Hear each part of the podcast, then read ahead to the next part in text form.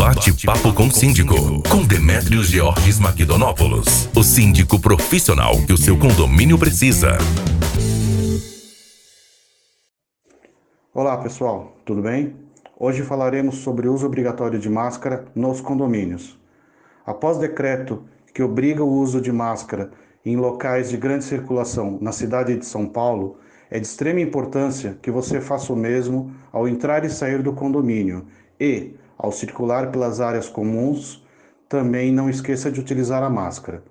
Isso demonstra cuidados com a sua saúde, dos seus familiares e respeito aos seus vizinhos. Pense nisso. Bate-papo com o síndico, com Demetrios Georges Maquidonópolis, o síndico profissional que o seu condomínio precisa.